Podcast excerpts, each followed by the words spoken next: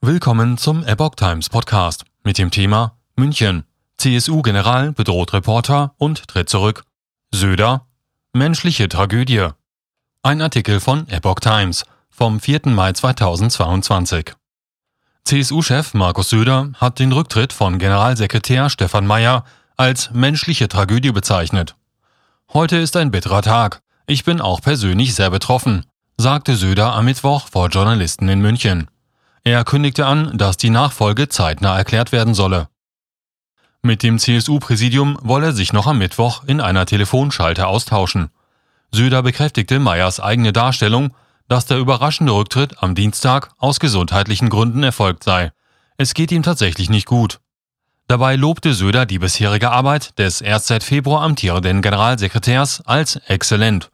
Wir waren alle überzeugt, ein gutes Team zu bilden, sagte er. Gleichzeitig bestätigte Söder aber auch, dass Meyer einen Journalisten der Illustrierten Bunte verbal attackiert hatte.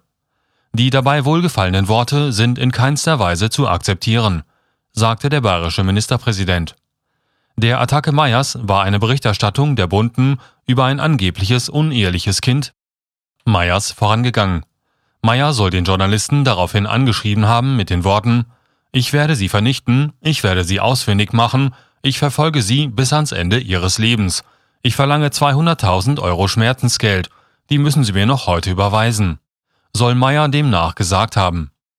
Der so attackierte bunte Reporter Manfred Oetzelberger sagte am Rande des Söder-Statements, Meyer habe ihn in einer Lautstärke attackiert, Zitat, die mich an einen Düsenjäger erinnert hat. Er habe Meyer vor seiner Berichterstattung die Gelegenheit gegeben, auf seine Fragen zu reagieren. Es habe von Meyer aber keine Reaktion gegeben. Dafür habe er am nächsten Tag einen Brief eines Medienanwalts geschickt, sagte Otzelberger. Meyer habe es schlicht und einfach abgelehnt, seine Fragen zu beantworten. Man kann nicht eine Berichterstattung unterbinden, so der Journalist.